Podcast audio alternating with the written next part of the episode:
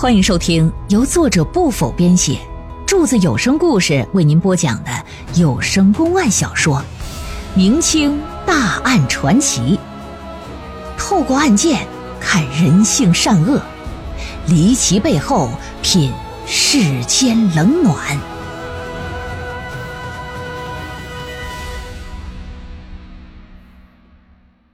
诸公案之宜城婚宴第二回，老爷一听说怎么的，孟小娥的尸体不见了，怎么回事啊？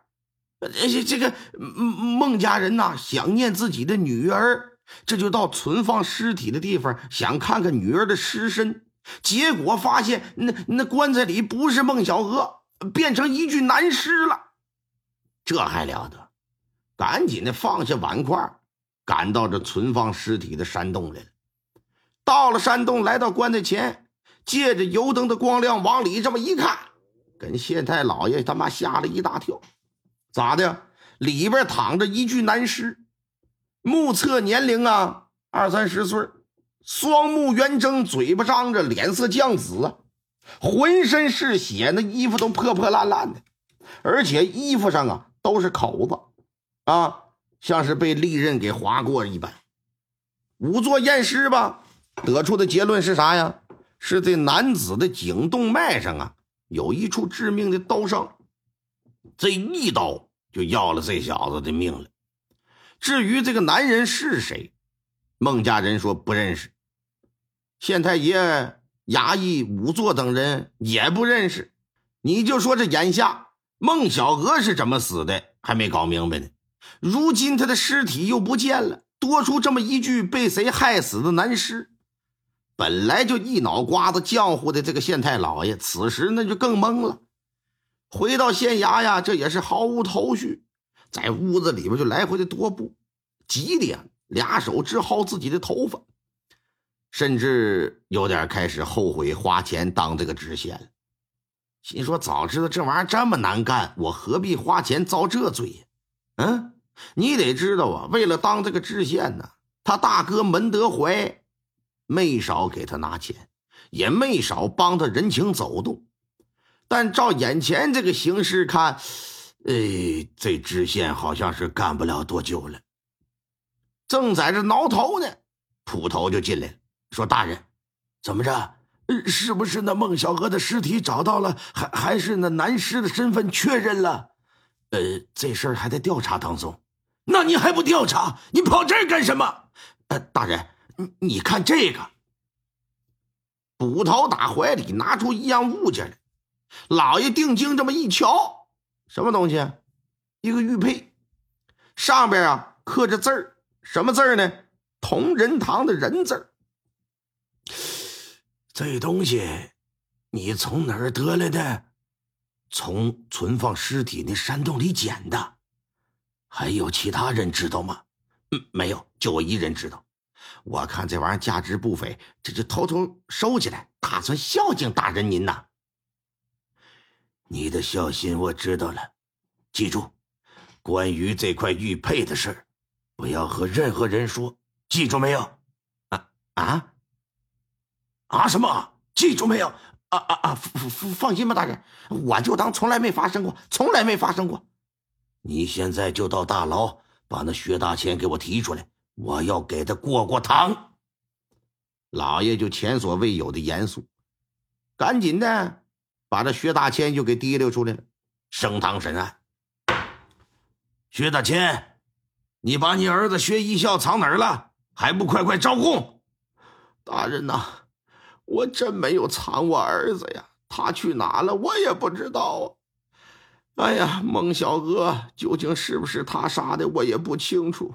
大人呐，您行行好，你给我放了吧。看来还是打得轻啊！来人呐，给我打！只要不招供，板子就别停。俩衙役上来，抡着板子，噼里啪啦就开始打。挨了二十板子，这屁股就已经见了血了。啊，前一天的旧伤没好呢，如今再打。那谁能受得了？一时之间就哭爹喊娘。薛大仙就意识到了，门德松这个知县就是个混账王八蛋，跟他讲理讲不出来。如果这么硬扛，非得被活活打死。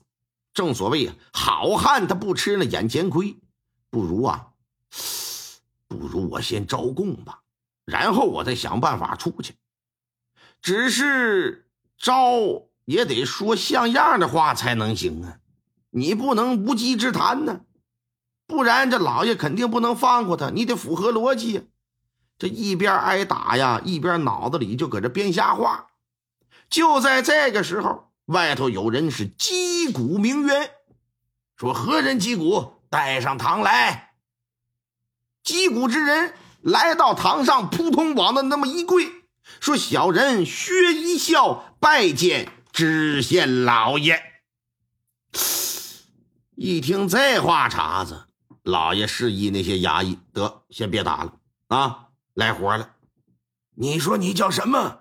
小人名叫薛一笑，薛家庄的薛一笑正是在下。一旁薛大千一听薛一笑这仨字儿，忍着身上的剧痛，扭脸这么一看，恁个鳖孙儿，恁跑哪儿去了？您呐，河南话都给整出来了啊！你说说，老家祖籍河南的，可能是。正是自己的儿子呀！薛一笑再一瞅，这不是我爹吗？让人打的屁眼子都开了花了，磕膝盖当脚走，往他爹的身旁就趴，说：“爹呀，爹，你这是怎么了？你你为何被打呀？为何？当然还不是因为你这不孝之子啊！你杀了人啊！你爹把你放跑了，他们不打我打谁呀？他们都是这么说的。”哎呀，大人呐，大人，我冤枉啊！孟小娥是我新婚妻子，那晚是我俩第一次见面，先前无怨无仇，我怎么可能杀她呀？那您说说，你失踪了是怎么个事儿啊？我我来击鼓鸣冤，正是为了这件事儿。说说吧，咋回事？据这个薛一笑说，新婚之夜，送走宾客呢，这就来到了新房。干啥呀？要揭新媳妇的这个盖头，盖头揭开之后啊，借着烛光这么一看，那可真应了那句话：“灯下看美人，那越看越精神呢。”再加之又喝了不少酒，在酒精的作用之下呀，这他妈的薛一笑浑身是血液翻滚呐，那一股原始的劲头可就上来了，把这孟小娥呀，扑通一下就推倒在床。欲行的床地之事，但是孟小娥呢，却一把给他嘴就捂上了，说：“别急，咱们还没吃同心面呢。你看这古代这人他妈的这老理儿规矩是太多。所谓的同心面呢，就是拿白面做成一个面娃娃的馒头，上边啊有两个红点儿，按照当地的传统风俗。”新婚当夜同房之前，夫妻二人呢要吃一个喜馒头，寓意是什么呀？早生贵子。薛一笑取过馒头，就让孟小娥先吃，张嘴刚要咬，就听窗外呀有人喊他名字：“一笑，一笑。”这薛一笑就猜是不是哪个闹洞房的朋友啊？说谁呀？哎，我呀，王旭成。我母亲突然发了疾病了，生命垂危，急需二两银子救命。我这一时也不知道到哪去借呀，只好跑这打扰你呀。谁？王旭成是谁？薛一笑的朋友，平时俩人关系不错。如今母亲得了重病，而且只借区区二两银子，这等救命钱财，这薛一笑自然是不能不借。打口袋里就摸出二两银子来，朝着门口就来了。来到门前，打开门，一看外头没有人，跨出门槛，举目观瞧，心想：这人哪儿去了？